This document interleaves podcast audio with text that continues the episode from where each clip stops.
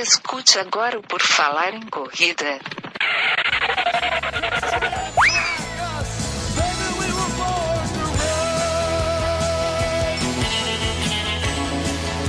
Are you ready to run?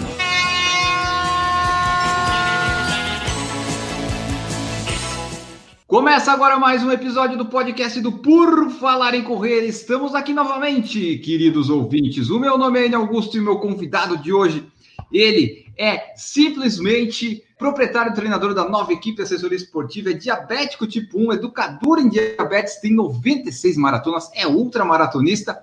Vamos ter bastante coisa para falar com Emerson Bizan. Tudo bom, Emerson? Tudo, tudo em ordem, tudo em ordem. Aproveitar a oportunidade né, dessa quarentena vendo sempre o, o, a metade do copo cheia, acho que essa é uma oportunidade que a gente não teria, talvez, se eu tivesse no Ibirapuera essa hora dando treino, né? Exatamente. Muitos convidados que eu estou conseguindo agora nesse período pandêmico têm é, tem consequência disso. Assim, putz, ó, não estou conseguindo dar treino, não estou conseguindo trabalhar e tal, mas consegue participar da live comigo. Senão ia ter que ser em outro dia, outro horário, talvez, né? Mas vamos aproveitar, vamos aproveitar difundir conhecimento, informações aqui hoje para os nossos ouvintes. Então, Emerson, para a gente começar aqui do comecinho, é, desde quando tu está envolvido com corrida e com esporte, assim, como é que essa coisa de esporte entrou na tua vida? Acho que como, como todo brasileiro criança, pelo menos da minha época, sonhava em ser jogador de futebol. Mas eu nunca fui atleta, é, excelência em nenhum esporte praticava tudo, vôlei, basquete, apesar de 1,60 e poucos, é, praticava vôlei, basquete, futebol, ciclismo, mas nunca fui atleta de nada. E eu ingressei na faculdade de educação física, mas ainda sem saber qual seria a minha área de atuação. Sempre gostei de esporte, adoro todos os esportes olímpicos, todos os esportes radicais, todos os esportes de inverno, tudo. No meio da faculdade de educação física, que eu, que eu comecei a, a monitorar a saúde do meu pai. Foi meu primeiro aluno. Acho que durante esse treinamento dele, ele perdeu 20 quilos e começou a usar muito corrida como ferramenta de, de saúde. E eu fazia algumas corridinhas com ele. E aí teve uma outra história em paralelo, que foi o meu diagnóstico de diabetes no meio da faculdade de educação física. E aí, sempre traumático, sempre com muitas dúvidas, mas eu percebia que nos dias que eu corria, eu ficava muito bem. E aí foi onde eu me especializei em treinamento de corrida e acabei me envolvendo com educação em diabetes e esporte de corrida especificamente, né? Tá, então assim, é, eu até ia perguntar o que, que tinha surgido primeiro, se era o esporte, a corrida e a diabetes, foi meio que tudo junto, então. É, o esporte desde criança. Sempre fui uhum. esportista, sempre pratiquei todos os esportes. Mas um esporte com treinamento sistemático e organizado, treinamento, foi depois da, da faculdade, depois do diagnóstico de diabetes. Ah, então tu começou, tipo, a, a faculdade de educação física não tinha nada a ver com ter diabetes, não. Tu começou por causa daquilo ali que você comentou e acabou que ajudou quando você descobriu que tinha diabetes, é isso? Exato, exato. Eu ainda não sabia qual área de atuação seria. Talvez academia, como eu trabalho até hoje, em academia com musculação, com personal trainer, treinamento desportivo, mas nunca imaginei que eu ia trabalhar com uma doença e com corrida simultaneamente, né? E quando é isso daí nós estamos falando em que ano essa formação em educação física e essa descoberta da diabetes? Ingressei na faculdade de educação física em 1993. Diagnóstico de diabetes em 1995 Primeira maratona, 1996, um ano, exatamente um ano após o diagnóstico. Então, todas as minhas maratonas foram após o diagnóstico. Mas assim, tu treinava antes de a corrida? Eu corria esporadicamente, nunca treinei especificamente corrida, de periodização, fazer treino intervalado. Mas quem me chamasse para correr, acho que do futebol, eu saía correndo junto e sempre acompanhei quem me chamava para fazer corrida. E durante o treinamento do meu pai para a primeira São Silvestre, que foi em 95, eu acabei fazendo ali uma periodização junto com ele, é, meio fugia de alguns treinos dele. O dia que ele me cobrava, eu ia junto com ele para até ajudar na motivação, né? E acabou que ele fez a primeira São Silvestre e eu não, não participei dessa de 95. Mas já foi aí que eu comecei, talvez, o meu uhum. primeiro treinamento. é, naquela época, porque tu é diabético tipo 1, né? São dois tipos Exatamente. de diabetes. Isso aí foi o que eu consegui me informar aqui, né? O diabetes tipo 1 é genético, né? A pessoa desenvolve, né? É autoimune, algo assim, não é? Isso, isso. É uma doença autoimune. Não se sabe por que você foi escolhido no mundo para ser um pâncreas falido, né? Onde uhum. a característica principal do, da doença é a falta da produção da insulina pelo pâncreas. E aí o tratamento é caracterizado por injeções de insulina de vários tipos de, de tratamento, né? E eu fui diagnosticado em, 90, em 95. E assim, nessa época que você foi diagnosticado, o pessoal já tinha, tipo assim, um conhecimento sobre diabetes e tal, porque às vezes, quando é mais no passado, quando tu era diagnosticado com qualquer doença, meio que era assim, putz, tu é diabético, não, não dá mais para viver, sabe? Não sei como é que era nessa. Essas crenças, Enio, acontecem até hoje. Ah, é? A gente tem, entre os, os influenciadores digitais em diabetes, que a gente tem, é, os blogueiros em diabetes, os influenciadores digitais em diabetes, a gente tem memes de um diabético chegando na mesa e falando: Ah, você tem diabetes? Nossa, coitado. Nossa, meu tio morreu com a perna amputada. Nossa, mas tão novo. Nossa, mas você é magro e tem diabetes. E quando vê então a gente comer doce, que é uma das coisas que a tecnologia dos medicamentos e a tecnologia do monitoramento nos permite uma refeição, uma alimentação, lógico que quanto mais qualificada, melhor. Mas ela permite uma dieta que qualquer um pode fazer. Então, se eu quiser ir lá e comer um doce, e quando as pessoas normalmente vê eu pegando um doce, elas já regalam um olho desse tamanho e falam: Meu Deus, mas você pode isso. E é lógico que não estou aqui estimulando o consumo de doce, e nem é saudável para ninguém comer doce em excesso. Mas a gente faz um tipo de tratamento chamado contagem de carboidrato, onde se eu souber a composição daquele doce e eu sei o tanto de açúcar que ele tem, talvez seja a mesma quantidade de uma fruta que eu vou contar para tomar a quantidade de insulina para aquilo. Então, basta conhecer e entender um pouco dessa dessa matemática e dessas equações que nos acompanham durante todo o dia em todas as refeições. Lógico que a tecnologia, Enio, quando, da mesma forma que na corrida evoluiu, a tecnologia da, da monitoração do diabetes melhorou muito, a qualidade das insulinas melhorou muito. Antes, você tinha que trazer um aparelho importado para uhum. fazer as medições da glicemia, que demoravam dois minutos para você ver o resultado. Hoje em dia, o monitoramento no sangue, que é aquele que fura a pontinha do dedo, ela demora cinco segundos. E ela uhum. já linka com o aplicativo de celular, que já fala o tanto de insulina que você tem que tomar, você já imputa ali no aplicativo quanto de carboidrato você vai comer e já tem uma matemática pronta, além das bombas de infusão que já fazem essa leitura, muitas vezes quase que automática.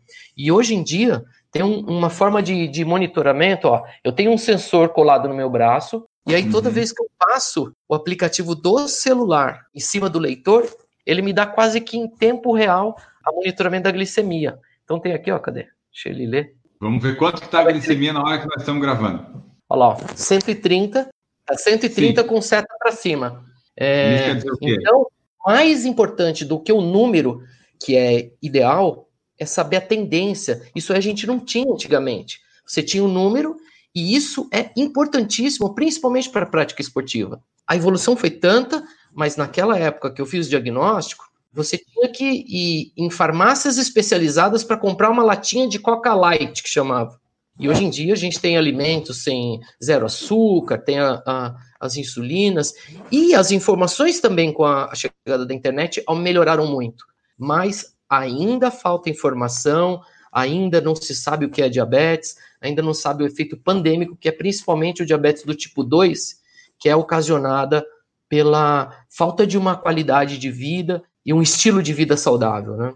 Era isso que eu ia dizer, que eu acho que o pessoal às vezes confunde, porque eles pensam em diabetes, eles geralmente estão associando a esse tipo 2, que geralmente a pessoa adquire por causa dos maus hábitos, né? E ela não consegue, em alguns casos, reverter, e daí dá esses problemas, tem que cortar a perna, fazer as coisas todas. O que vocês não podem, digamos, comer muito é açúcar, é isso que eleva o, a glicemia, é isso?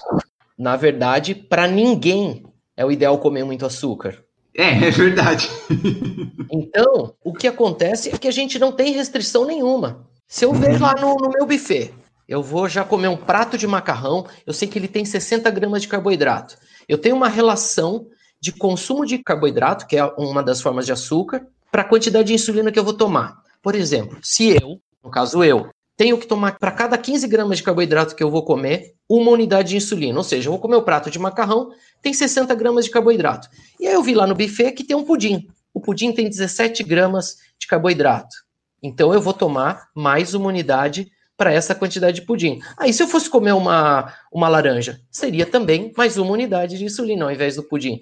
Então, a dieta é muito permissiva mas, principalmente no diabetes tipo 2, esse controle tem que ser um pouco mais rígido.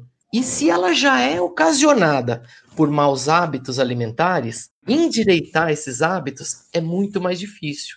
Então, a gente sabe que não existe diabetes mais grave ou mais brando. O que diferencia entre pessoas e pessoas são a qualidade do tratamento, a forma como que elas seguem. Então, a restrição é nenhuma qual o tratamento do diabetes? Prática de atividade física regular, uma alimentação equilibrada, contendo todos os, os nutrientes, e o controle médico periódico, que na verdade é o que todo mundo deveria fazer, né, Enio? É verdade. Então, pelo que eu entendi, assim, quem é diabético não pode ter, assim, esses picos aí de açúcar, esse carboidrato e tal, mas se tu comer, se tu pegar a insulina e tu conseguir colocar na proporção, fica tudo certo, vamos dizer assim. Perfeito, ah. exatamente. Tá? E, por exemplo, assim, ó, se tu é diabético tipo 1, tu pode ter o 2 também, ou tu tem como pegar os dois ao mesmo tempo? Na verdade, o diabetes tipo 2, ele é causado pela resistência da célula receber a glicose transportada pela insulina. O diabético tipo 2, ele até tem a insulina, só que devido aos maus hábitos alimentares, sedentarismo, o tabagismo o aumento da cintura em relação ao quadril, ele causa essa resistência da célula a receber a insulina. Os componentes celulares que fazem o transporte de glicose que você consome para dentro da célula para transformar em energia, elas são comprometidas. Esse funcionamento é quebrado. Se você tiver já o tipo 1 e manter obeso, manter tabagista, você vai ter o diabetes tipo 2 no diabético tipo 1 e pode sim aí ficar comprometido, porque aí você vai tomar insulina mais para tentar regular tudo isso e causar é, outros males que são ligados ao diabetes tipo 2, que é a síndrome metabólica, que está ligado ao colesterol, à hipertensão e à, à taxa de açúcar. Né? São os três males que acometem o que a gente chama de síndrome metabólica, que é a doença mais comum e presente na população. Se é, você é tiver dois dos três sintomas, que é a hiperglicemia, que é a glicose alta, a hipertensão, que é a pressão arterial, que é a doença do coração, e a quantidade de, de gordura no sangue, você, se tiver dois desses três sintomas, você está com síndrome metabólica, que é uma doença reversível se você tiver um estilo de vida saudável. Ah, então assim, ó, pelo que eu estou vendo daí que a gente estava falando, é melhor se a pessoa pudesse escolher pegar o 1, né? Porque o 1 não foi o mau hábito alimentar que ela causou, foi tipo genética lá, veio, você foi sorteado, né? O 2 não, o 2 meio que tu escolheu ter, né? Vamos dizer assim. Ela já vem com comprometimento, né? É, eu, é, se for para escolher, acho que escolhe o tipo 1, porque pelo menos a culpa não é sua. E acomete mais de 95% da população com diabetes. Um? Tipo 2. O 2. Ah, tá. É, porque o 2 é muito fácil de tu conseguir ter, né? É só exato, ter uma vida exato. totalmente regrada que consegue essa síndrome metabólica facinho. Exato, exato. Uma pergunta que nós temos no chat é do Gabriel Lima, que ele colocou aqui, ó, gostaria de saber se o Emerson faz alguma dieta específica, low carb, paleo, jejum intermitente, essas coisas. Isso eu acho que fica mais é, indicado para o pessoal que tem diabetes tipo 2, né? Não sei como é que é a tua alimentação. Normal, normal. Eu uso a, alimentação tradicional, eu tenho acompanhamento de nutricionista e nutróloga para acertar essas coisas, mas como carboidrato, como carne, como peixe, como frango, como proteína, não sou low carb e gosto de comer bastante também. É comum, acho que todo a maioria dos corredores, né, faz aquela adora aquele jantar de massas, né? Aí, tipo, no diabetes tipo 1, pelo que eu entendi, assim, vai, ok, eu vou comer lá minha massa, eu boto lá a quantidade de insulina e tá tudo certo, né? Tu não precisa ter essas preocupações aí. Se tu quisesse ter uma dieta mais restrita em carboidrato, tu poderia ter, mas tu não precisa, né? Não preciso, mas é uma opção. Eu conheço diabético que faz, pode acontecer sim, mas ela é muito específica e muito direcionada. Tem que estar tá muito bem monitorada, mas é possível sim. Porque assim, é, tem também essa. O pessoal às vezes faz umas dietas. Eu também estou fazendo aqui, tô fazendo uns controles de alimentação que tu pesa, que tu pega as informações nutricional. As pessoas falam que às vezes não é legal e tal, mas por um tempo isso funciona muito bem, pelo menos para quem quer perder peso. Eu tô, eu tô vendo na prática, sabe? Que tu vê toda a informação do que você comeu, e assim, pô, agora hoje eu não posso mais comer. Aí você pode até dizer, ah, não é uma dieta sustentável a longo prazo, mas eu não quero para longo prazo, eu só quero para perder o peso agora, né? E pelo que eu tô vendo, os diabéticos, eles controlam, tipo, a vida toda, né? É, a vida toda você tem que entender os rótulos da, da dos alimentos. Você já sabe todas as comidas? Acaba que sim. Minha alimentação não vai mudar muito. Meu café da manhã são duas fatias de pão, ou, ou um pão francês, ou é, duas torradas, ou no almoço é sempre o arroz, o feijão, o macarrão. Esporadicamente acontece, ah, esse final de semana é o quê? Esse final de semana é canjiquinha. Aí é difícil, porque não é uma coisa tradicional, você tem que buscar na tabela, e aí você vê quanto que quantas conchas tem quantos gramas de carboidrato para você fazer essa contagem. É, porque aqui a gente está fazendo esse controle. Eu já aprendi que tipo uma barra de Kit Kat tem 210 calorias, que uma barra de diamante negro tem 450. Eu já sei. A gente aprende as coisas. A gente sei, putz, arroz não dá para comer muito que vai, mais feijão eu posso, feijão dá para é, a gente consegue, né? A gente vai aprendendo. Exato. Quando a gente aprende a ler rótulos, olha o mito dos alimentos dietéticos. Se você pega um chocolate diet, que ele é três vezes o valor para você comprar. Se você olha na, no rótulo dele, ele tem 14 gramas de carboidrato. E você pega lá uma barra de chocolate, que eu já vi que você pode falar a marca. Então, por exemplo, peguei uma barra de choquito. Vai ter 18 gramas de carboidrato. A quantidade de insulina que eu vou tomar exatamente a mesma. Só que uhum. além de eu estar tá pagando um preço maior, às vezes ele tem adoçante, que nem sempre é, é saudável, ele tem mais gordura, e muitas vezes nem vale a pena o alimento dietético em relação aos, aos outros. E antigamente eles tinham essa nomenclatura, era diet e light, né? Hoje em dia não tem mais isso, né? Tipo, é zero açúcar que eles colocam, né?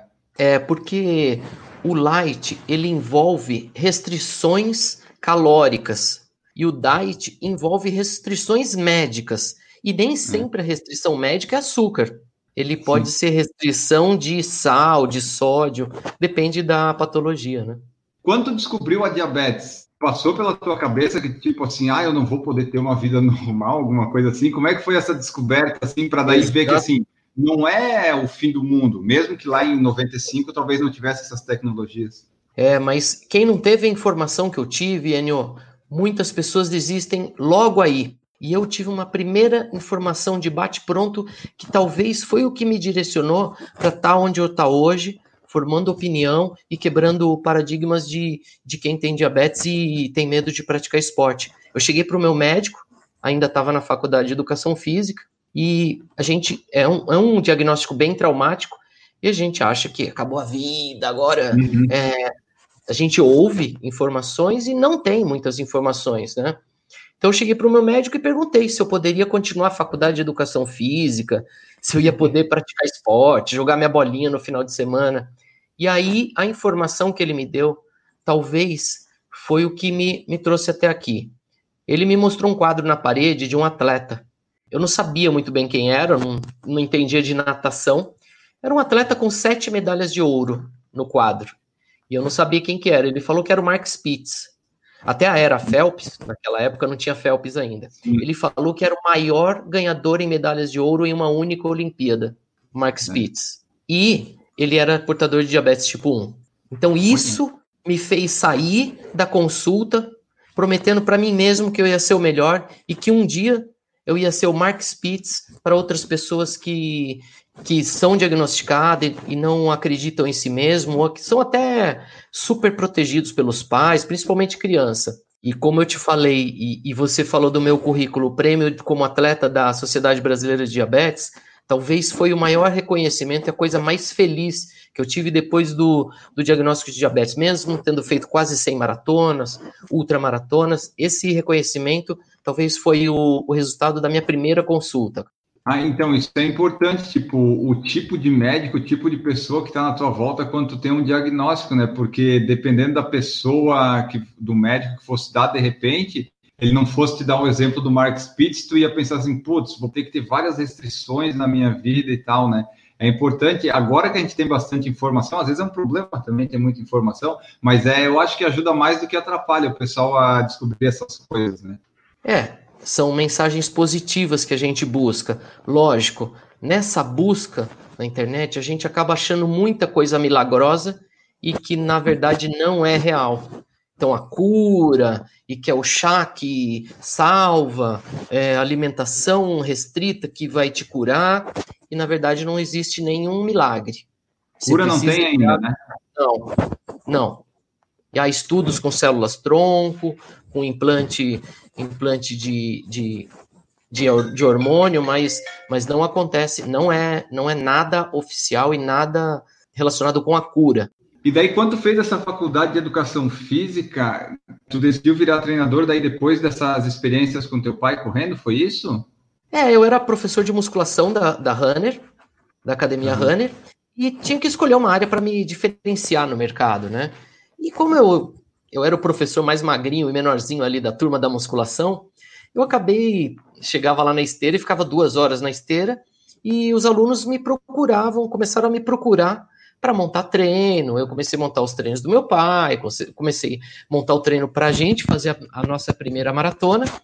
E, e acabou que eu comecei a ir para as corridas como amigo da, do pessoal. E aí, assim surgiu minha assessoria esportiva, que está até hoje, tem 16 anos a nova equipe, mas até chegar na, na, na nova equipe, que é a assessoria esportiva, a gente, eu dei o treino na Runner, para o grupo de alunos da academia, depois eu fui tive o programa Riboc de corrida na academia Riboc, e um momento da, na Riboc que eu abri minha assessoria esportiva, que foi a nova equipe. A nova equipe existe desde 2004.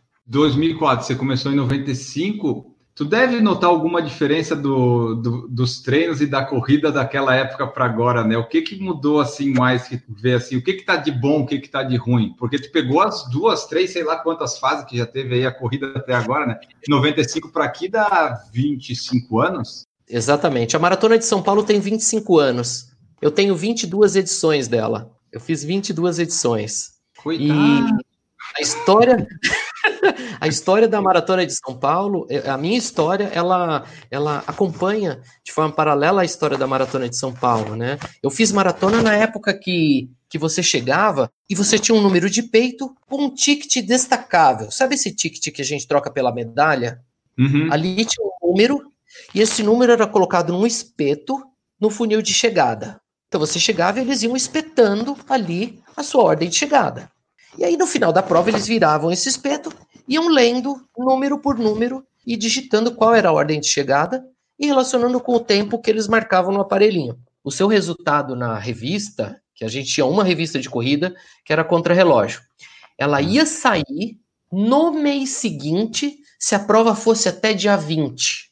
Se a prova passasse do dia 20, ela não ia sair no próximo mês, ela ia sair no outro, o resultado da sua prova. Não tinha site, não tinha. A inscrição uhum. era você preencher o papel na loja, ou no shopping, ou onde era a organização, a associação de corredores da cidade que você ia, ou mandava uma carta para se inscrever. Uhum.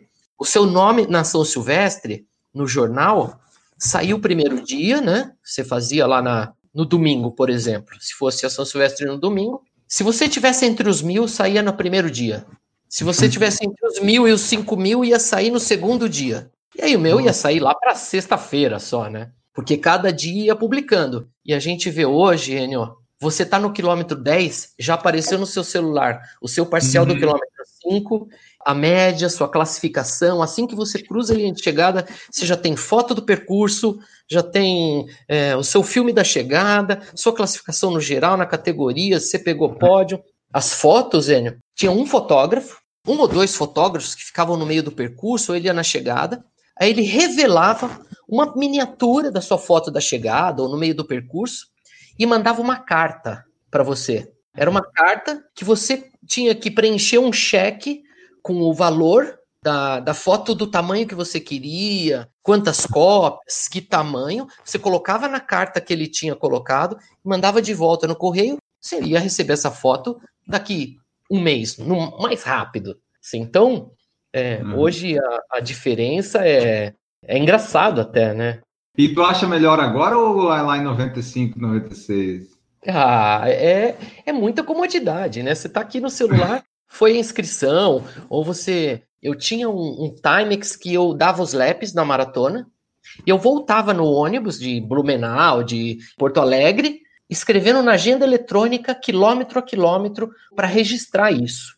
E aí, quando acabava a bateria da agenda eletrônica, bal, bal, já foi o seu, seu lap a lap da maratona, da sua melhor maratona. Então, eu acho que a melhor alteração foi tecnológica, a evolução foi tecnológica. Mas a corrida ganhou uma dimensão extraordinária na vida das pessoas, né? A gente sabe, e eu uso muito além da prática de corrida para é, melhora da condição física ou melhora da, da própria performance na corrida. Uhum. Hoje em dia a gente tem é, melhora da vida profissional das pessoas, melhora da, do status dentro da empresa, muitas vezes, né? Melhora do, do relacionamento familiar e gente que leva a família para correr, é, a viagem voltada ao turismo. Você vai conhecer o mundo inteiro com a desculpa que está indo para uma maratona, né? Então, essas coisas vão além do que a gente via na corrida antigamente, né? É, a tecnologia ela foi bom porque ela ajudou em um monte de coisa, mas algumas coisas deixou o pessoal meio acomodado também, né? Mas assim, é, deu, deu uma ajuda, porque daí quando tu consegue escrever, comprar foto, quando você está lá numa major lá fora, já vem ao mesmo tempo ali.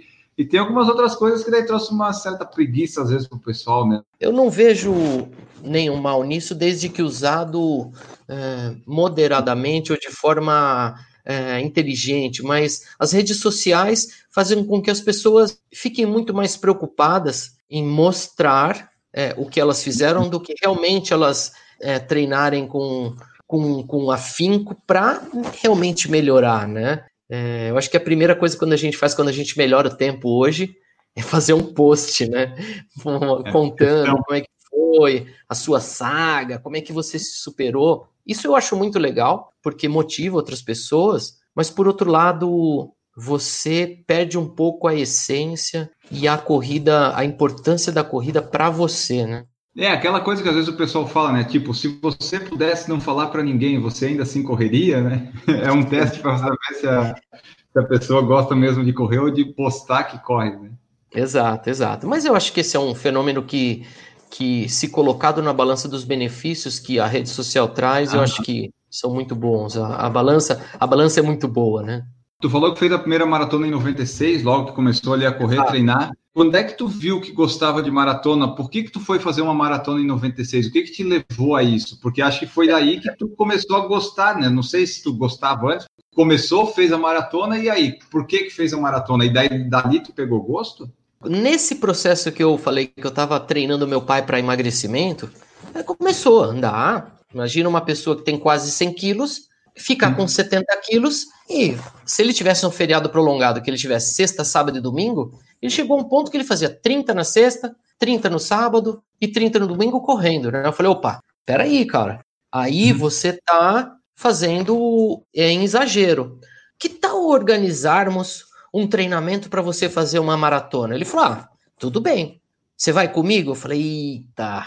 E aí eu falei: ah, vamos, né? E aí, cara, eu acho que eu já tinha amigos que, que já falavam da maratona e tinham ido para maratona no exterior, ou tinham feito maratona até no Brasil e quando o corredor fala apaixonado é você vê o brilho nos olhos e ele te comove só de contar. Como eu era ligado no esporte, eu falei, pô, eu acho que eu quero experimentar. E o primeiro número de peito que eu coloquei foi o de uma maratona. Foi a da maratona de Ribeirão Pires, uma maratona simples, talvez tinha ali no máximo mil, mil atletas. E no máximo, no máximo, eu não posso precisar isso, mas no máximo mil atletas.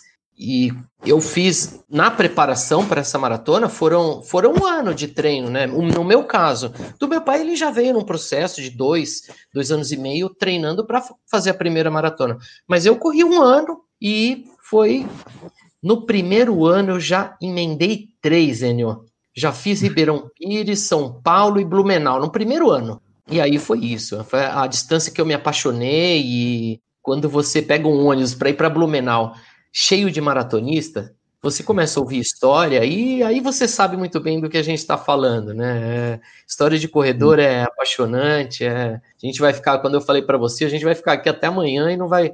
Imagina quando você vai para um treino longo, você já volta contando história. Você imagina tantos treinos longos, até 96 maratonas, né? Que é o número de maratonas que eu tenho. Tu chegou a fazer as distâncias mais curtas para testar, assim, tipo, ah, será que 10 e 21 é legal? Ou tu... Sim, sim, cheguei, cheguei. Eu passei pelaquela fase que todo corredor iniciante faz de fazer corrida todo final de semana. Eu passei por essa mas fase também, porque eu não era. É, não, maratona não. Mas, ah, tá. mas é, 10 quilômetros, vindo que tinha na, na época, a gente fazia.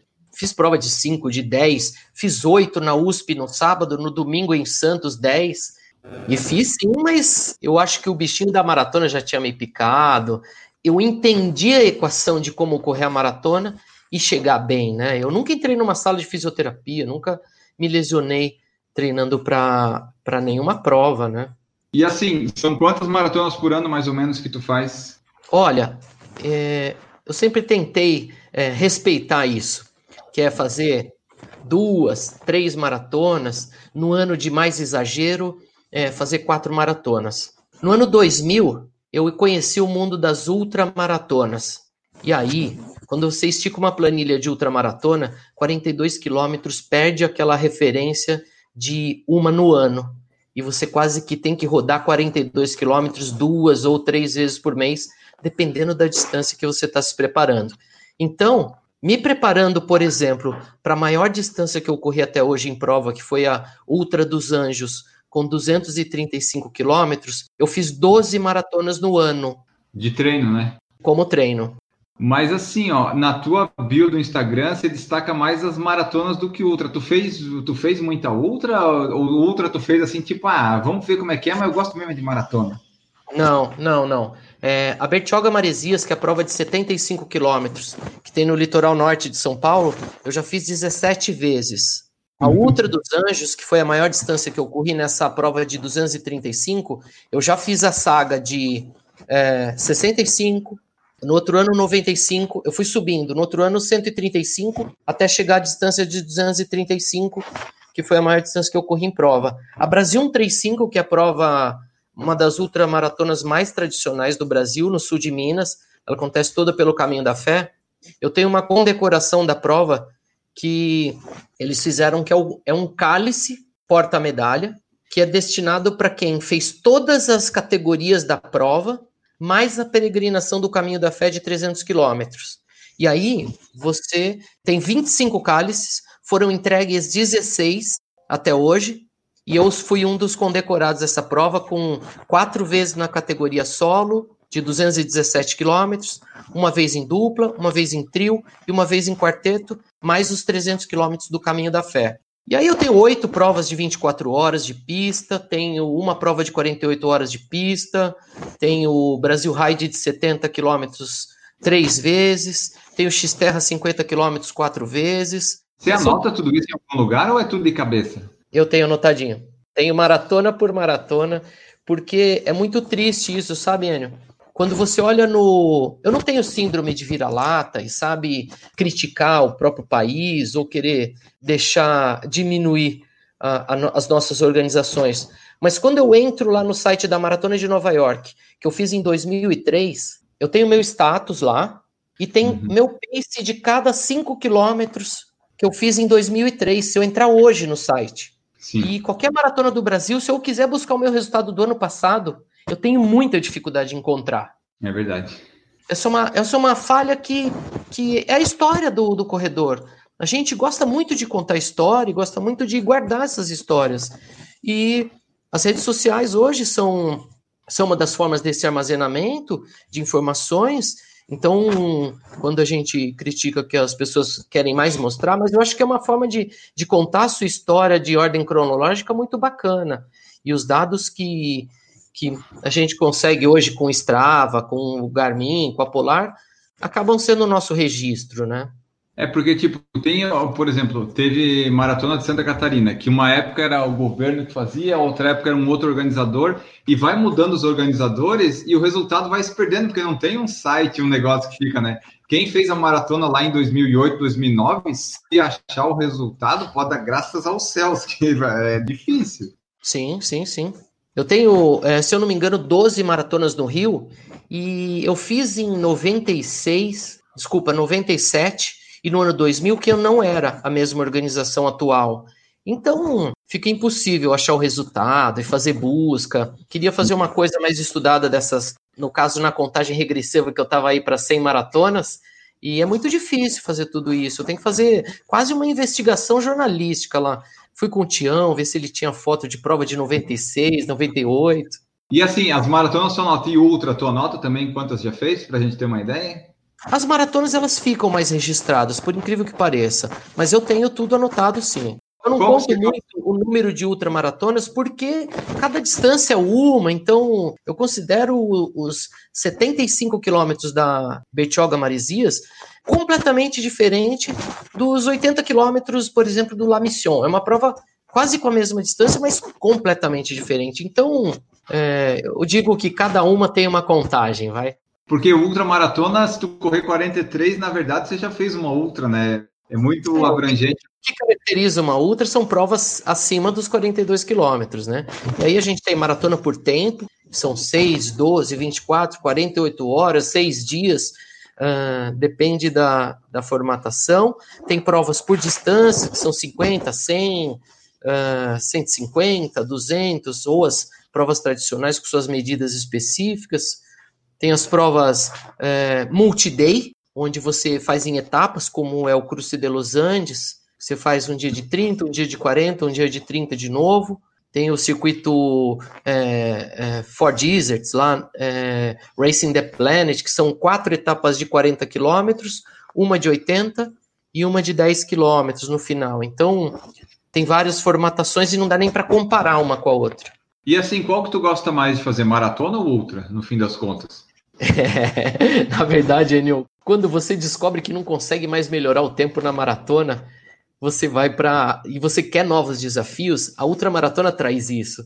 Eu descobri, acho que vai 98 ou 99, eu já não conseguia fazer mais os mesmos tempos que eu, que eu conseguia na maratona, mas não tentei fazer de tudo, e pede peso, e faz treino. Eu tenho 2,54 em maratona. Então, ah, eu ia perguntar quais são teus recordes. E é, é bom, então, 2,54 é bom. É, é muito bom, e eu tenho, hoje em dia, quando você termina a prova, seja qual for a prova, né? Você termina bravinho, ah, podia mais, dava para melhorar. Só agora quando você não consegue mais fazer, é que você se dá conta do que eu fiz. Então, eu tenho três vezes 2,54. Tenho uhum. uma vez três cravado no Rio de Janeiro, no, em Curitiba, e tenho uma vez três e seis no Rio de Janeiro. Esses foram meus melhores resultados. E a última maratona você fez em quanto? última maratona foi. Vamos, é, vamos aonde que a gente está? Curitiba. Eu acompanhei um aluno Acho que eu acompanhei um aluno em Curitiba em novembro, um amigo, que ele ia estrear na maratona, eu corri com ele, acho que foram 4 horas e 45. Mas antes eu uhum. tinha feito Rio de Janeiro e São Paulo em 4 horas cravado, provavelmente. É o teu ritmo normal, assim, sem. É um ritmo confortável. Hoje em dia, é... hoje em dia é aquela luta pelo 3 e 20, né? Da, da busca pelo, pelo Operação Boston, né? Você já correu é... em Boston? Não, não. Na verdade, eu tive o índice numa época que não precisava de índice, né? Era só se inscrever. E nunca fui mesmo. É, aquilo ali que você falou, é geralmente assim, né? Quando a pessoa vai para ultra ou vai para trilha, é porque ela já fez coisa no asfalto que ela não consegue melhor assim, ah, eu vou para lá. E daí vai minha pergunta: trilha você faz também? Como é que é a sua relação faço, com ela? Faço. Quando a gente percebeu que a, a, a corrida começou a, principalmente aqui em São Paulo, começou a ter um direcionamento por buscas de novidades, de coisas diferentes, e a gente percebeu que as corridas de montanha estava sendo uma modalidade que estava sendo muito bem explorada, tanto pelos corredores quanto pelos organizadores. E aí a gente criou a nova equipe Núcleo Montanha, Hum. E aí a gente hum. começou a ir para as provas em trilha. E a gente criou um treinamento específico, a gente tem um grupo especial que, que vai ter uma camiseta diferenciada para quando a gente vai para as provas de montanha. E a gente vai sim para trilha. Já fiz a, o circuito KTR, que é uma que é um circuito com ascensão é, elevada, bem brutal assim, é, pontuação para Mont Blanc, tudo.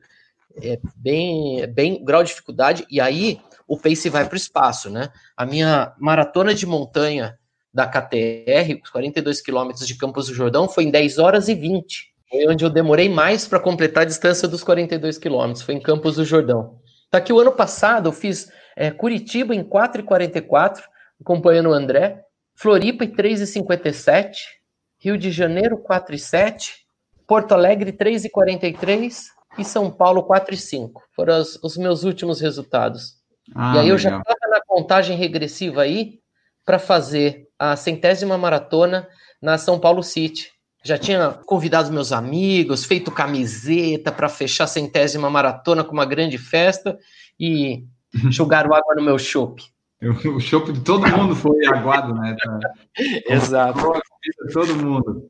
Tu falou dos recordes, tu falou 2,54 na maratona. Nas outras distâncias, você tem recorde assim? Você corria para tempo nelas? Não, nunca, vocês nunca vão me ver na televisão. É, 3, é 37 nos 10, 37 alto nos 10, na época que eu fiz maratona abaixo de 3. É, 5, acho que eu tive 18 mas poucas provas de 5 eu fiz. Na meia eu tenho 1,24 em Campinas, mas tudo do século passado, não vale mais. Dessas provas todas, essas 96 maratonas, é, onde é que você já correu no Brasil e no mundo? Não precisa falar todas, né? Porque daí vai. Não, pode deixar. Não, mas Quais a, a, das que você gostou mais? As mais é, significativas? Eu acho que é, eu fiz quatro vezes Nova York, que é uma prova que ela é inesquecível. Foi é, ela é gigante, tudo é superdimensionado lá. Um café da manhã para 10 mil pessoas e parece que você está na padaria. Então é, é bem legal isso. É, fiz Chicago, que é uma major também. É, uma das mais exóticas, sem dúvida nenhuma, foi a Muralha da China, uma prova com 5 mil degraus dentro da Muralha da China. A, a, foi a realização de um sonho muito bacana. Fui junto com uma aluna e, e foi bem legal mesmo. Fiz o El Cruz de Los Andes, onde atravessa o, do Chile para a Argentina em 100 quilômetros em três dias. Gostei muito de Santiago também. Eu adoro correr no Rio de Janeiro. Eu considerava a maratona mais linda do mundo, o Rio de Janeiro.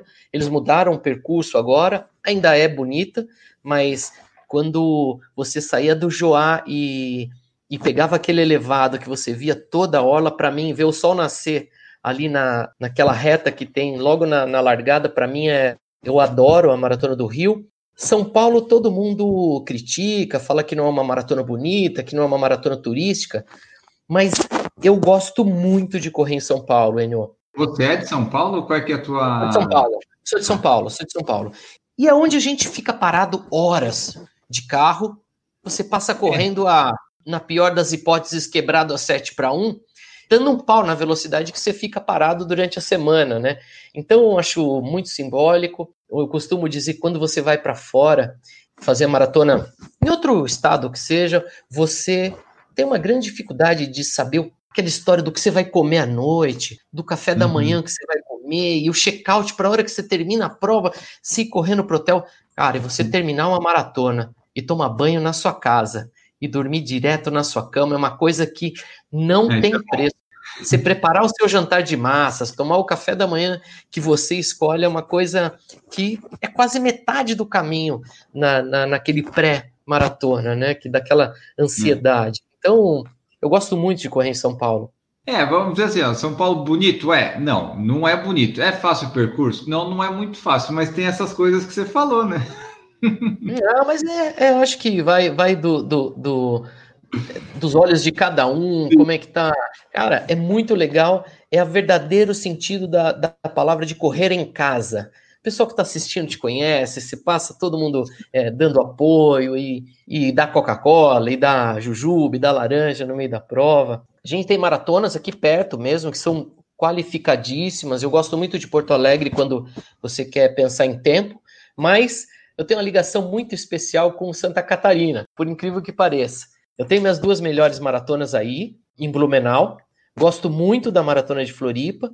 E tenho sete vezes a volta da ilha de Floripa em dupla, na categoria dupla. É uma prova que eu gosto muito também, uma das provas mais difíceis. Tem a Uphill, que foi onde eu fiz minha, minha 60 maratona, foi muito bacana também. Terra linda, é São, são provas que, que me marcaram bastante, o lugar que me marcou bastante.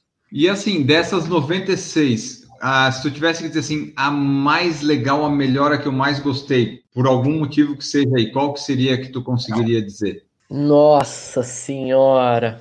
Cara, eu gostava muito de Blumenau. É uma judiação, eu gost... adorava a maratona de Blumenau. Ela era muito pessoal, ela tinha uma chegada toda florida, com tapete vermelho. O diretor da prova ele falava o nome de todos os concluintes. Ele lia o número de longe, de cima de um palanque, falava o nome de todos os, os concluintes. Eu tenho, eu cheguei lá com meu pai na, na melhor maratona dele em 3:32, cara, junto com meu pai.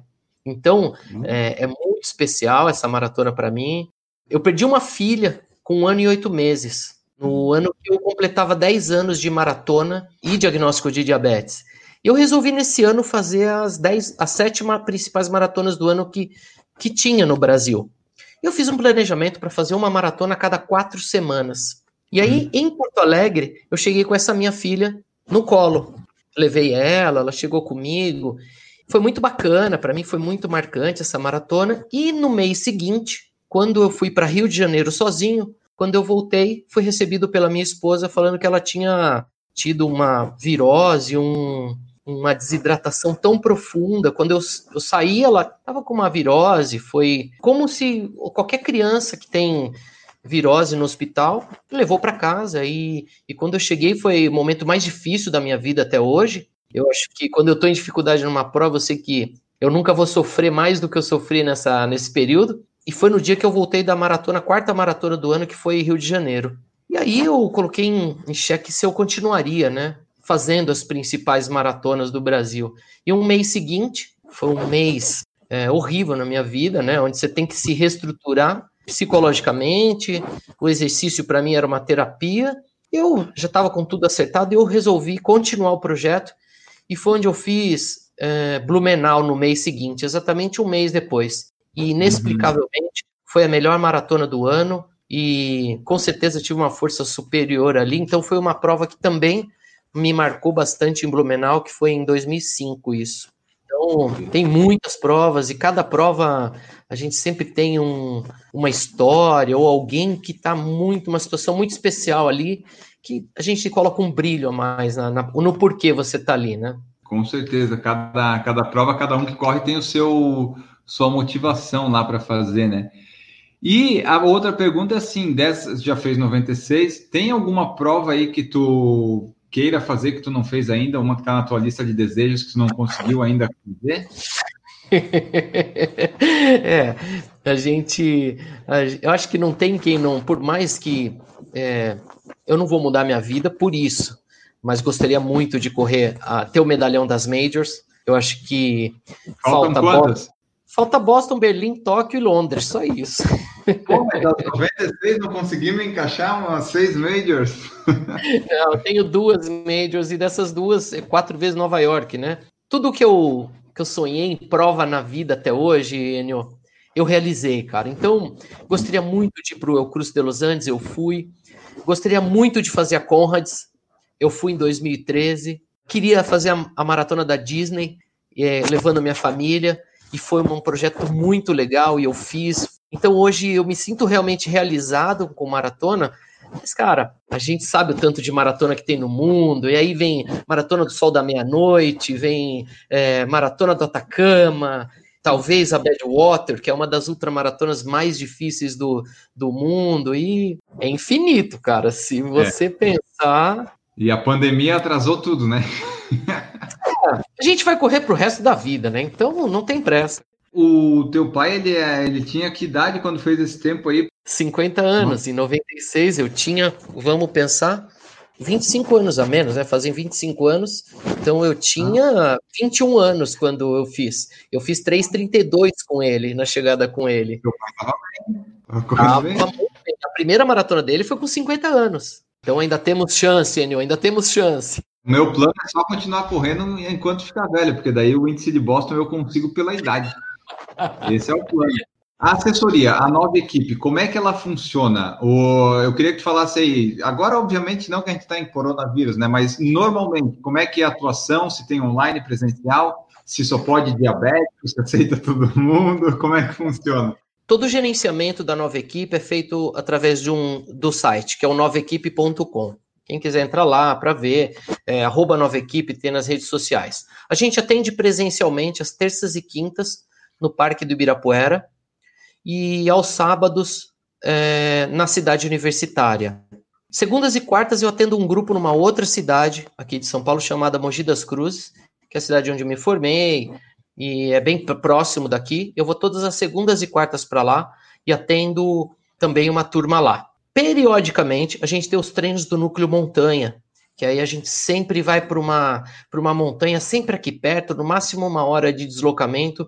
A gente pega um pico do Urubu, ou pico do Jaraguá, ou vai para o Serra do Japi, para fazer os treinos técnicos de montanha. Uma das nossas especialidades, além do diabetes, é a corrida de montanha e a ultramaratona. Vocês não vão me ver em pódio nessas provas, mas pelo estado que eu sempre chego na maioria das vezes, sempre íntegro e pronto para estar tá no trabalho no horário certo na segunda-feira inteiro. Então, uhum. acaba que a gente acabou virando referência para pessoas comuns fazerem a ultramaratona. A gente tem uma, um atendimento diferenciado também, que a gente chamou que é o Nova Equipe Women's Team, que é um atendimento diferenciado para a mulher. Gente tem um uniforme diferente quando vai para essas corridas femininas, a gente tem palestras periódicas de profissionais voltados à saúde da mulher e relacionado com a corrida também. E é isso, a nova equipe tem 16 anos, a nova equipe Diabetes Brasil acabou sendo referência pela procura, pela própria internet, dos próprios alunos que têm diabetes e acabam buscando ajustes, tanto na alimentação ou quanto na dosagem de medicamento e na intensidade dos exercícios, para fazer uma corrida com segurança e disputar, muitas vezes, de igual para igual com os outros corredores. É, porque assim, é, tu aceita, qualquer pessoa que quiser treinar, pode treinar, mas se a pessoa tiver diabetes, um lugar para ela ir é a nova equipe, né? Eu costumo chamar do ponto de encontro dos corredores com diabetes de São Paulo, mas é, você perguntou sobre o treinamento à distância. Mais da metade dos meus alunos hoje em dia estão espalhados no mundo inteiro. E a gente tem ferramentas hoje para acompanhamento de forma bem próxima, mesmo uhum. à distância. Quando você baixa o, as plataformas de Garmin, Polar ou Strava na minha plataforma do site, que é do treino online, chega para mim quase que em tempo real o resultado do seu treino. E aí a gente acompanha variáveis desde frequência cardíaca, tempo, distância, calorias, é, ascensão altimétrica, cadência, número de passadas por minuto, diferença de tempo de contato com o chão da perna direita para a perna esquerda, uhum. é, isso revela a postura do corredor, percepção de esforço, como que ele está se sentindo, e eu acompanho muito bem alunos do, do mundo inteiro. Como é que é o treino que tu passa para uma pessoa com ou sem diabetes? Tem diferença? Nenhuma. Se você vai na equipe, você não sabe quem é, a não ser quando ele saca uma bomba de infusão de insulina, ou um monitor de glicemia, ou faz o, a leitura no braço, que nem eu fiz ali para vocês. Os cuidados e as orientações, sempre em parceria com o médico do, do atleta. Quais são esses cuidados? Uma das coisas que a gente faz antes de iniciar o exercício são cinco perguntinhas. Como que está a glicemia atual? E essa tendência, se ela está subindo ou está descendo. A segunda pergunta é se o medicamento que você tomou, que geralmente é insulina, ela vai estar tá ativa durante a atividade, que isso pode causar o cuidado mais agudo da corrida com diabetes, que é a hipoglicemia. A ação da insulina durante o exercício vai potenciar uma queda de glicemia, causando essa, esse cuidado agudo, que é o, uhum. o da hipoglicemia. E para isso, além de saber se você está com a insulina ativa, a terceira pergunta que a gente faz é qual foi sua última refeição e essa, se essa refeição vai dar conta do tanto de exercício que você vai fazer.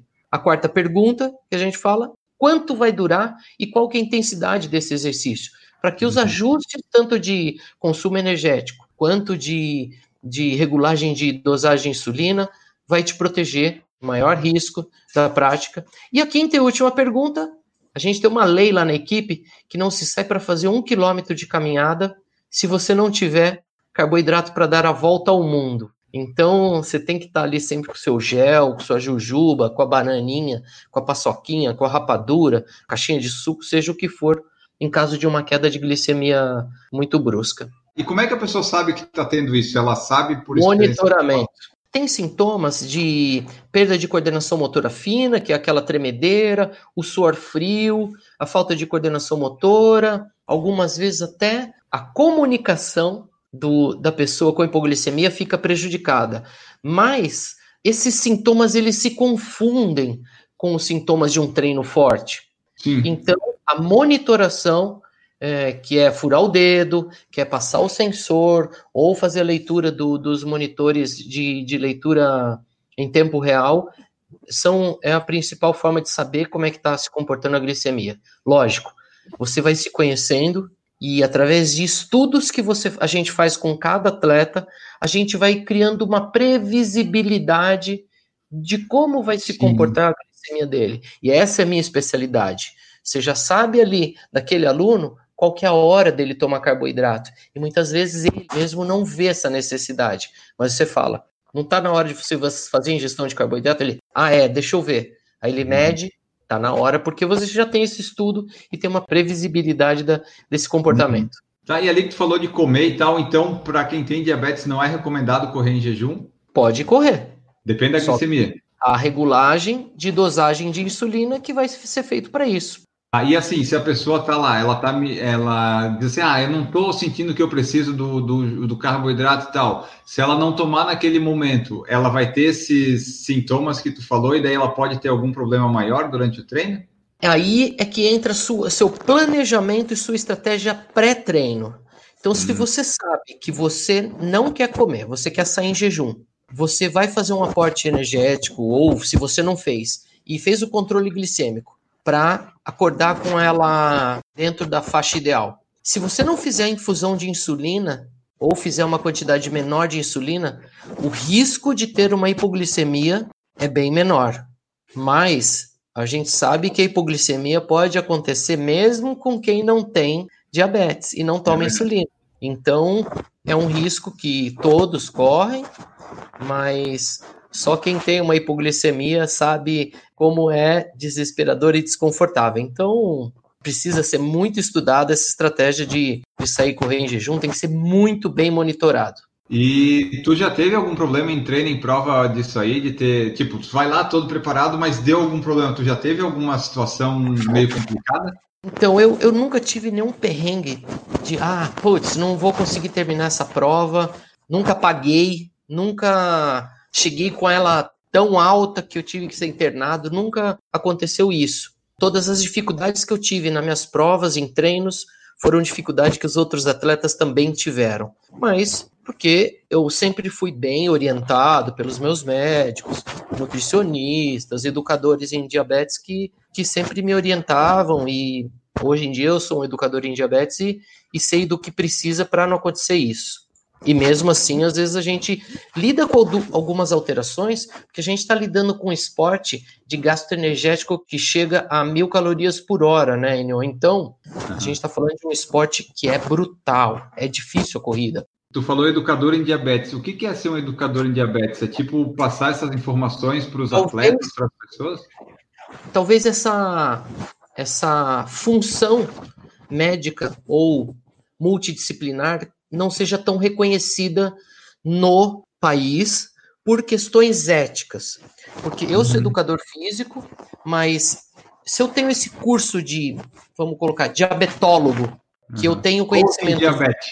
Seria, vai, é, isso, é um, é um especialista em diabetes, é um gestor em diabetes, e aí você tem informações médicas, informações nutricionais, informações psicológicas, formações de podologia, de fisioterapia, de farmacêutica, que você acaba conhecendo os medicamentos, odontologia, todas as áreas que gerenciam o diabetes. E você acaba virando um generalista dessas informações. No Brasil, a gente não pode modificar o tratamento nutricional ou o tratamento médico pelos conselhos regionais, os sindicatos. Eu não posso modificar o medicamento do meu aluno. Por isso que eu tenho sempre a parceria com os médicos ou nutricionistas para fazer esse ajuste. Em outros países, esse diabetólogo é reconhecido e ele tem autonomia para fazer esses ajustes. Então eu posso falar, Enio, você tomou muita insulina, então ingere carboidrato. Essa é uma, é uma informação que eu sou capacitado para dar, mas é muito cuidadoso realizar isso, né? Para fazer longas distâncias para um diabético é muito complicado pelo tanto de gel que ele precisa levar, assim, muito peso ou não? Como é que é? Porque tu tem que repor a energia normal e de repente tem que repor para caso precise de açúcar. Tem alguma coisa diferente? Não, é, é igual aos outros, né? Todo mundo precisa repor. O diabético não precisa mais? Não, você precisa ter, em caso de um descontrole, que pode ser ocasional, uma quantidade de açúcar de rápida absorção em um momento de queda de glicose. Mas esse momento pode não existir numa prova. A gente tem um velocímetro a mais que quem não tem diabetes não tem, Enio. A gente tem um monitor. Então a gente não sabe quantos atletas estão em hipoglicemia durante a prova. E nós sabemos. E o normal não é ter, né, essas situações. Tu tem em caso de emergência, mas é tipo assim, é emergência. O normal, o padrão é tu fazer uma prova normal sem ter intercorrências por causa da diabetes, né? Importante se conhecer bastante e ter esse tudo testado em treino. A quantidade de insulina que você vai tomar, a quantidade de carboidrato que você vai consumir, tanto nos treinos quanto nas provas. Você precisa praticar muito, praticar muito para você ter essa, como eu falei, a previsibilidade do que pode acontecer. Tu falou aí de se conhecer e tudo mais, como é que é a suplementação do, do Emerson nas maratonas e ultra? O que que tu leva? O que que tu gosta de consumir? Qual é que é o teu arsenal de, de suplementação que tu leva? Eu, eu, eu sou muito adepto ao gel, o sachê de gel. É, até a maratona eu uso só gel praticamente. Quando estava trabalhando para um pouquinho mais de performance, BCAA, cápsula de sal, mas não tenho usado, porque quando as provas têm, eu vejo que tem isotônico, eu não me preocupo com isso. Basicamente o carboidrato, mas em alguns momentos que eu quero um pouquinho mais de performance, faz uso do whey, como todo mundo faz, faz uso do Endurox, faz uso do, do Hidrotabs, isotônico de Gatorade, cápsula de sal, como todos os atletas fazem, normal. Mas basicamente, sachê de gel. Tu já se perdeu em alguma ultra ou voltou onde não tem que voltar? Uma das minhas melhores ultramaratonas em 2000 e 2011, na Brasil 135, faltando 20 quilômetros, eu passei 4 quilômetros de uma das entradas. E aí, quando você erra 4 quilômetros, você erra 8, né? Então já me perdi sim, mas foram poucas vezes. Poucas vezes. Não, não, é, não sou recorrente, não é aquele cara que se perde em toda a prova, né? Não, não me perdi muito, não. E provas, tu já teve que desistir de alguma? Com certeza. Na Maratona de São Paulo, uma das três maratonas de São Paulo que eu não, que eu não fiz, que eu não completei, que eu tinha feito Betioga Maresias no sábado, 75, e subi pensando em fazer a Maratona de São Paulo no domingo, né? Tranquilo. Então, é tranquilo, para soltar a perna 42. E talvez se fosse hoje eu teria terminado, sabia? Porque eu parei nos 21, porque, pô, não tô conseguindo comer, tô meio enjoado, vou parar aqui nos 21. Mas hoje eu acho que eu completaria essa prova, sim. É, a Brasil 135 de 2013, que é uma prova de 217 quilômetros, onde no ano anterior eu fiz o meu recorde na prova, tinha sete pessoas na minha equipe de apoio que se revezavam a cada cidade, que tinham dificuldade de me acompanhar em sete pessoas. Foi uma performance muito boa. No ano seguinte, talvez eu, por ter feito bom resultado e me achar é, que estava tranquilo na prova, não tive a mesma preparação. Levei duas pessoas, um motorista e mais minha esposa de apoio para fazer a prova. Foi uma decisão minha mesmo, não é culpa de ninguém. E eu tentei usar o mesmo ritmo que eu usei no ano anterior. E aí, uhum. quando chegou com 100 quilômetros, é quebrar que fala. Não tem explicação. Sabe, você tentar e agora, é, não vou mais conseguir correr, não sou mais o mesmo. Não é. é em ultramaratona, quase 50% das pessoas ficam. É, o uhum. índice de desistência e as causas são muitas. O maior inimigo do ultramaratonista são bolhas, a hiponatremia, que é a, a desidratação aguda, além de outras dores, além do cansaço geral mesmo, que foi o que aconteceu comigo em 2013. Ser diabético já te fez ser, tipo, excluído de alguma situação? Porque eu tava lendo aqui, eu pesquisando, tipo, seguro de vida não aceitam diabéticos? Sim, sim. É, hoje em dia eu sou, eu sou. Tem uma das parcerias com uma empresa de seguro de vida que é específica para personalizar a sua pólice de acordo com o monitoramento da sua saúde. Então, para você ser aceito no seguro de vida, você preenche todo um, um pré-requisito. E como eu tenho a saúde em dia, lógico que eu sou aceito e tenho um valor é, especial para isso. E é uma hum. empresa de seguro de vida personalizada para quem tem diabetes, acaba sendo, né? Mas hum. já foi negado sim um seguro de vida quando eu preenchi e falei que tinha diabetes. E diabético pode doar sangue? Não, não pode. Juridicamente não pode, mesmo que esteja em bom, em bom estado de controle ou que não apresente nenhuma complicação, juridicamente não pode. É muito custoso, é muito caro ser diabético? Tipo, as coisas. Precisa tomar remédio? Essas, como é que é essa, essa questão aí? A política de saúde do Brasil, ela já obrigatoria o Estado a fornecer todo o tratamento para qualquer doença. E o diabetes é uma, é uma delas que, se eu quiser pegar todos os meus medicamentos no posto de saúde, lógico que precisa de um relatório médico, precisa de, de uma, um, um laudo, precisa de uma fila de espera, mas isso é muito simples. Quando você faz a exigência de um tratamento mais moderno ou mais caro, você pode entrar com uma ação judicial é, explicando o porquê você é, quer um tratamento mais, mais refinado, um tratamento com insulina mais, com de mais qualidade, ou com bomba de infusão, que é, é 15 mil reais a adesão de uma bomba, mais 2 mil reais por mês de insumo que vai nesse equipamento. Então, põe aí que é 2 a 3 mil reais por mês, mas que o governo já pode fornecer. Mas o tratamento em si, contando o plano de saúde, contando minha insulina, contando minhas tiras de monitoramento e minha consulta médica, foi dividido por mês, dá 800 reais por mês. Para ficar saudável e ficar bem, não é um absurdo, né? Claro que tem gente que eventualmente não consegue, mas não é um valor da, dos mais absurdos, né? Até nisso, o planejamento pode te ajudar, né? Você ir lá no médico mesmo, que seja do, do posto de saúde, fazer essa carta, para fazer a, a, a solicitação disso, tudo é planejamento. A gente falou bastante de saúde e tudo mais. Qual que é a tua altura e teu peso? Tu falou que não, não era dos mais altos lá na, na educação física. Daí, como é que está a situação atual de altura e peso? Altura e peso, antes ou depois da quarentena? Ah, antes. Vamos antes, porque depois a gente não, não é, perdemos padrão tudo. Eu tenho a altura do Maradona e do Romário, 1,68m e tenho 72 quilos pré-pandemia, vai.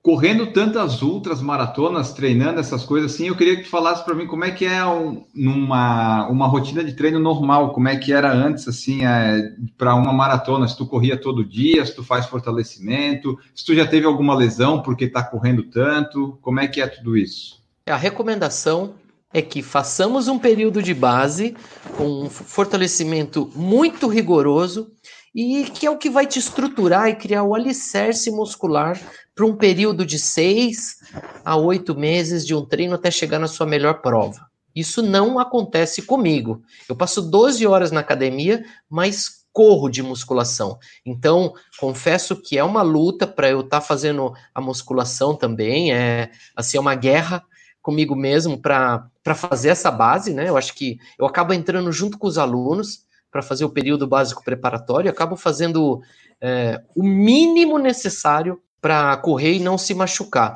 Eu corro sempre, no máximo, quatro, extrapolando cinco vezes, contando que alguma das vezes que eu corro é com os meus alunos. Então, eu tenho aluno particular que corre comigo. Então, dessas cinco vezes, quando eu corro cinco, duas pode ser que eu corra com o aluno, e aí os outros treinos eu faço sozinho.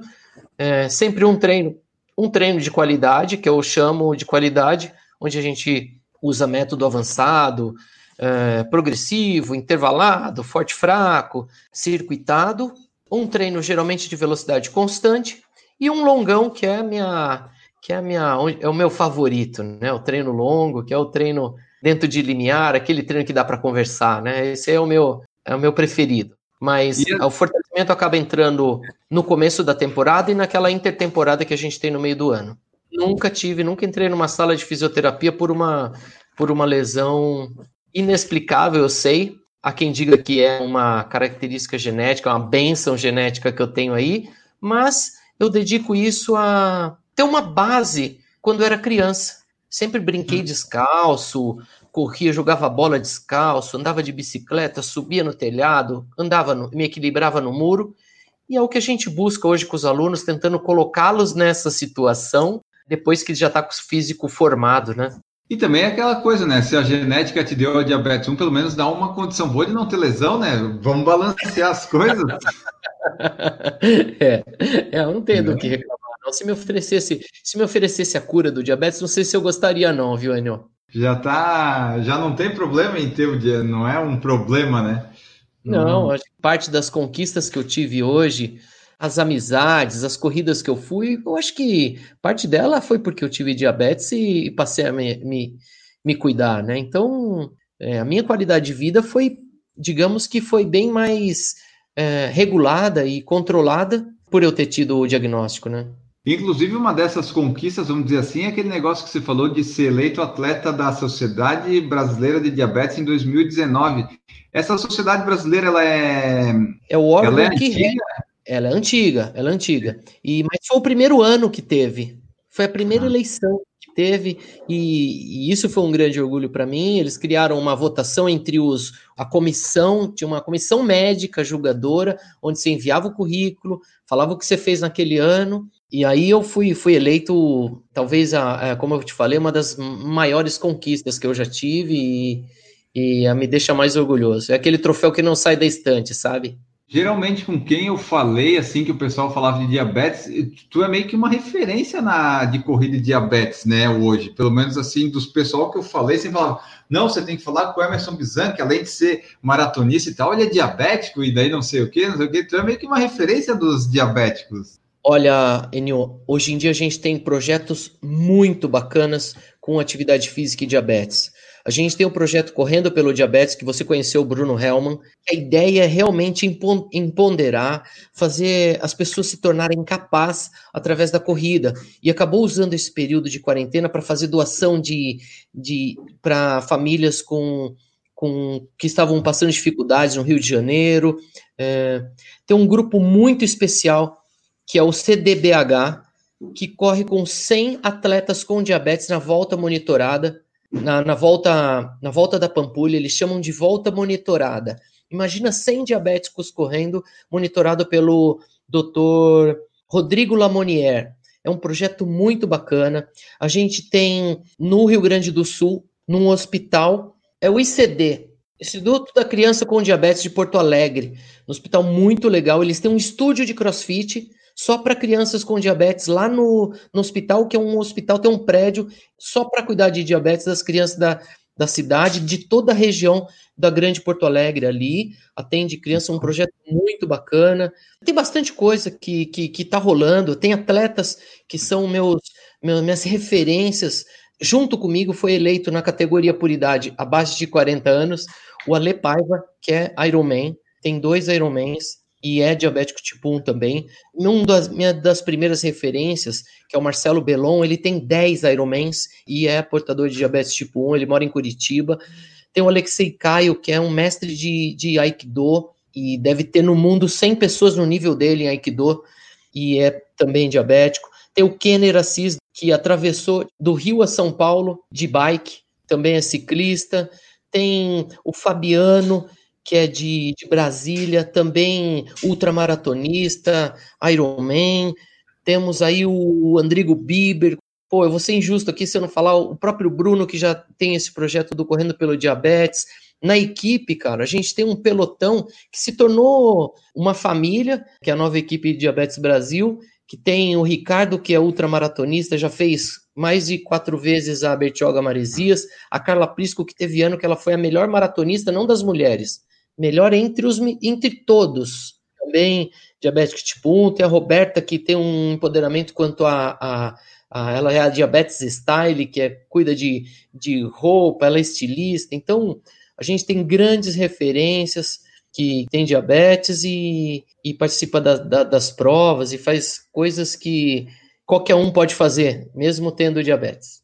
E assim, deixa eu só perguntar para ti, porque eu lembro que eu tinha um colega de trabalho que a gente fez umas maratonas junto, que ele, tipo, no quilômetro 21, 25, ele parava para, não sei se era para medir a, a glicose, talvez, ele, ele, sempre parava, tipo, no meio da maratona para medir, para daí continuar, sabe? Isso hoje Sim. em dia não precisa fazer necessariamente com esses aparelhinhos, né? Esse aparelho, ele, ele não tem um acesso tão fácil, ele custa 250 reais, o refil dele, né? Que é o, o sensor dele que você cola no braço, ele custa 250 reais e dura 15 dias. Então, quem não consegue isso através do governo, é, fazer a compra disso, é, vamos pensar que é 500 reais por mês. Então, nem todo mundo tem esse recurso. E o que a gente faz é furar o dedo mesmo. Quando não tem condição de estar tá com o Libre, que a gente fala, a gente fura o dedo no meio da prova. Tem o Flávio Doce, que é do Rio de Janeiro, alpinista também. Ele tem um vídeo no YouTube que mostra ele correndo a 4 minutos por quilômetro medindo a glicemia. Então, sem parar, ele faz a medição furando o dedo e vendo tirinha e tudo. Mas ele faz é, durante correndo? Durante a corrida, durante o treino, durante as provas. Ele tem um vídeo no YouTube mostrando monitoramento, é, medindo a glicemia durante a corrida. Chama uhum. Flávio Doce. Muito legal. Eu comecei a conhecer mais pessoas e me deu essa, esse empoderamento através de um fórum de discussão chamado Diabetes e Desportes. Uhum. É, a primeira vez que eu fui para essa ultramaratona Brasil 135, eu fui em trio. E o apelo exatamente era para chamar a atenção da prova internacionalmente, onde teria a participação de um trio composto por três portadores de diabetes tipo 1. E a gente fez em 2009. Em 2010, nós voltamos os três para fazer na categoria solo.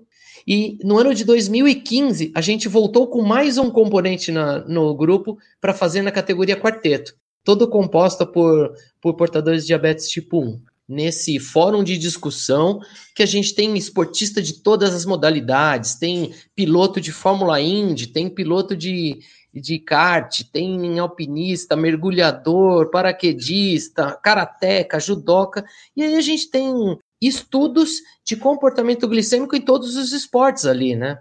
Então nos leva na prática uhum. como que a gente consegue ajudar as pessoas que quiserem fazer o que quiserem, né? De tudo isso que a gente falou aqui, é, como é que tu pode dizer assim, só de uma forma prática, como que a corrida, o exercício físico ajuda nesse, na diabetes, no tratamento dela? Vamos pensar que os benefícios do exercício físico já são conhecidos. Melhora da resistência, melhora da condição cardiovascular, melhora da composição corporal, que deixa a pessoa magrinha, melhora da capacidade de raciocínio e de disposição no dia a dia, melhora os índices dislipidêmicos, isso já é conhecido.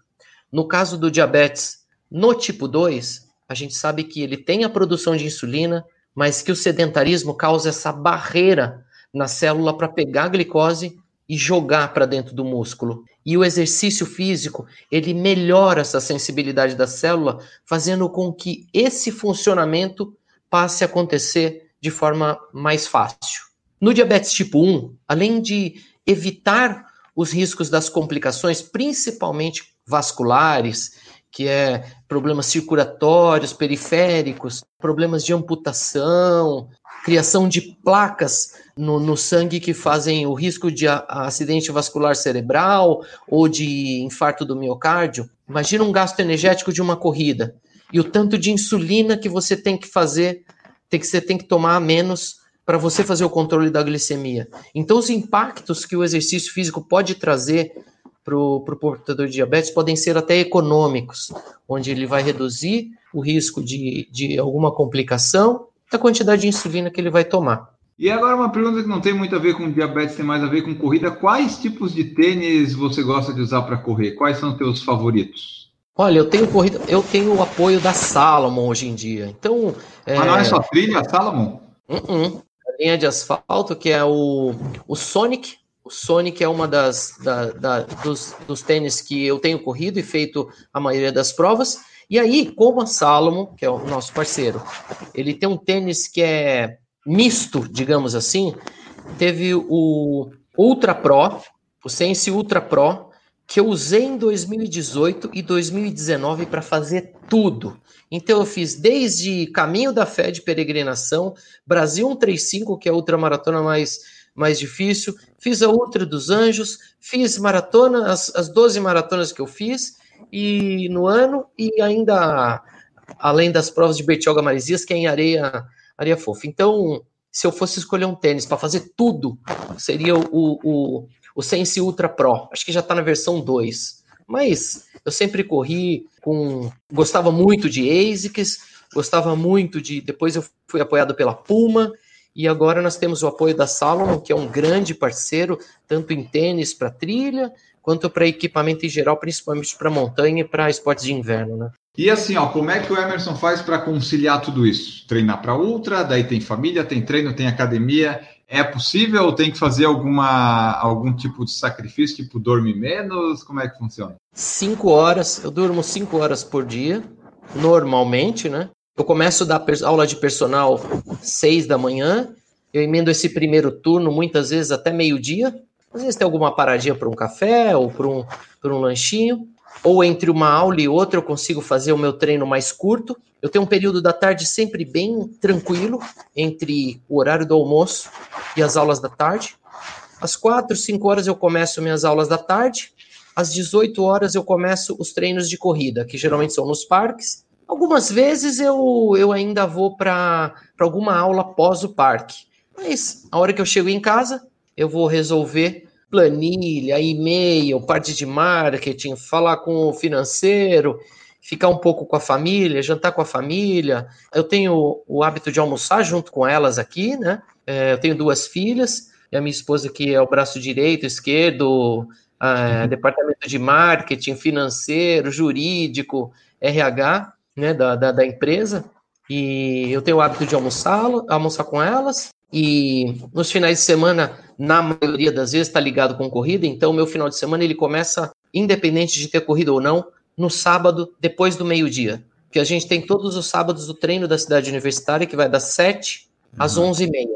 E aí começa o meu final de semana, que geralmente é ir buscar o kit no sábado à noite para correr uma corrida no domingo. Então, lógico que a gente acaba levando a família, as provas, como eu falei, são usadas como passeios. A gente conhece é, muitos lugares do Brasil e do mundo correndo. Então, acaba sendo cultura, acaba sendo turismo. Eu gosto muito do que eu faço, eu respiro isso 24 horas por dia. E como está tudo ligado, lazer, o meu uhum. hobby, o meu esporte, a minha saúde, a minha família e o meu lazer, tudo junto. Então, é 24 horas vivendo tudo. Eu não sei se eu estou trabalhando 24 horas por dia ou se eu estou de férias 24 horas por dia. Então eu sou muito feliz do que eu faço e adoro muito. É ali na USP, só onde é que você fica? Avenida da Raia, em frente ao velódromo. Bom, pessoal, então essa foi nossa conversa aqui com o Emerson Bizan. Esperamos que vocês tenham gostado, que tenhamos ajudado, tirado algumas dúvidas. Caso você tenha ainda alguma delas, você manda para nós, comenta ou manda para o Emerson, você compartilha aí esse episódio se você gostou, você manda seu feedback, onde você quiser, em qualquer mídia e rede social, que nós estamos à disposição aqui para saber o que você está pensando, o que você achou do episódio. Antes de ir embora, sempre lembrando as formas que vocês têm aqui de apoiar o Por Falar em Correr, estamos no PicPay, no Padrim, no Apoia-se, no Anchor, em tudo que é lugar. Você pode apoiar a partir de um real e também a outra forma que a gente tem falado é que você pode apoiar divulgando o podcast, né? apresentando para um amigo, mostrando um episódio que você gostou para alguma pessoa, e assim a gente vai se espalhando por aí. Você pode também deixar comentários e avaliações no iTunes, na Apple e onde mais for possível. Enfim, não precisa ajudar necessariamente financeiramente, você pode ajudar espalhando aí. Se você conseguir um novo ouvinte, cada ouvinte conseguir um ouvinte, nós vamos longe, vamos muito bem. Então, esperamos que vocês nos ajudem nesse sentido também, se assim desejar, se vocês gostarem aí do podcast. Agora sim, podemos ir embora. Emerson Bizão, muito obrigado pela sua presença aqui. Deixa a tua mensagem final, o teu tchau, o que mais tu quiser falar, mais um pouquinho, e deixa também teus meios de contato, redes sociais, enfim, tudo que tu quiser aí para o pessoal entrar em contato contigo. Muito obrigado. Pode me buscar aí pelo arroba Emerson Bizan, ou tem o arroba Nova Equipe pelo Instagram, o meu canal no Facebook, Emerson Bizan, tem também o canal da Nova Equipe, teu site novaequipe.com. Eu acho que a minha grande missão e o grande sentido desse bate-papo e aproveitando todo esse momento onde a gente está longe né, das pessoas diretamente, é continuar mostrando, desmistificando, incentivando portadores de diabetes. Não necessariamente você precisa ser um maratonista, ultramaratonista, mas que com um bom controle bastante informação e o tratamento do diabetes ele se define unicamente em educação em diabetes. Então, você conhecer do medicamento, conhecer da monitoração, conhecer de alimentação, vai te deixar capaz de ser não só um bom maratonista, mas ser um bom jornalista, ser um bom médico, ser um bom ortopedista, um fisioterapeuta, um ator, o que você quiser ser. Acho que a grande mensagem é essa e agradeço a oportunidade aí e sempre falar em correr é infinito para gente, né? Opa, dá para falar horas e horas e horas, né? Nós ficamos por aqui, pessoal. A frase final do podcast de hoje é a seguinte: é melhor você caminhar sozinho do que caminhar com uma multidão que está indo na direção errada. Então pense nisso, escute esse podcast, divulgue esse podcast e nós voltamos no próximo episódio. Um grande abraço para vocês e tchau.